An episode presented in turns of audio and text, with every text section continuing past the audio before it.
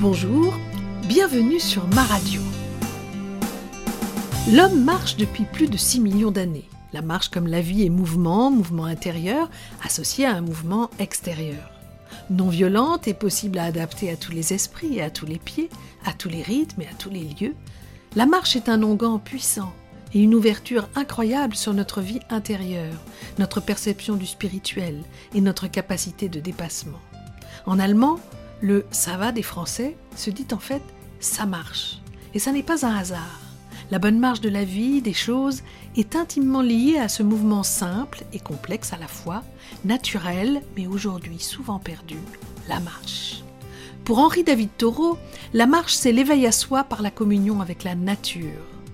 À quand remonte la dernière fois que vous avez marché pieds nus sur la terre ou dans l'herbe pour décharger toutes les énergies négatives, les ondes électriques, les micro-ondes nocives que l'on accumule au fil des jours et des nuits.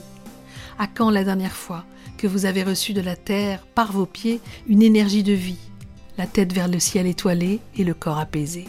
Les chaussures, les vêtements, tout est fait aujourd'hui pour nous couper de notre centre énergétique, nous couper du vivant, de ces sensations tellement apaisantes bien sûr notre esprit suit le mouvement et ouvre ses perceptions à d'autres envies, d'autres prises de conscience. Et en voilà un de plus, diraient certains, qui échappe à la marge du monde d'aujourd'hui pour mettre ses pas sur le chemin de la libération.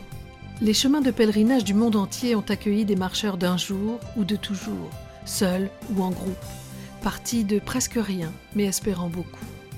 La marche, les marches, il y en a eu des célèbres pour protester, s'élever ou témoigner. La marche pour l'égalité, la marche de l'espérance, celle des fiertés, celle des lumières. Les marches ont accompagné bon nombre de révolutions et tellement de migrants fuyant l'horreur et l'injustice sur cette terre. Et puis il y a les marches de Mao, celles de Gandhi ou de Martin Luther King, des marches qui ont changé le monde en changeant les hommes. C'est sans doute sur ces réflexions que le parti politique dernier né de la France s'appelle En Marche et s'intitulait au tout début Mouvement, pour initier peut-être une nouvelle manière de penser, de bouger, de réfléchir, d'agir. En tout cas, près de 15 millions de personnes marchent en France, parce que marcher, c'est se libérer des contraintes, du stress, des obligations, c'est s'ouvrir à ce qui nous entoure, aux autres, c'est retrouver la vitalité de nos sens à nouveau en alerte, c'est renouer avec le sens du sacré, simplement en mettant un pied devant l'autre. Souvenez-vous, la marche de l'enfant, si hésitante, si attirante, et puis soudain, le premier pas, devant l'émerveillement de tous, la fierté des parents, comme si par ce premier pas la vie prenait son élan, comme si le monde pouvait maintenant lui appartenir, et nous l'accompagner, l'aider à apprendre à marcher dans ce monde. Bien sûr, il y a également la marche du crabe, qui s'en va sur le côté, la marche en arrière pour ressentir plus encore la fragilité de nos certitudes, la marche en avant pour s'affirmer, le marche ou crève des légionnaires. La science également s'interroge sur les secrets de la marche et se demande si l'analyse poussée des mécanismes de la marche permettrait de résoudre certains mystères de l'évolution.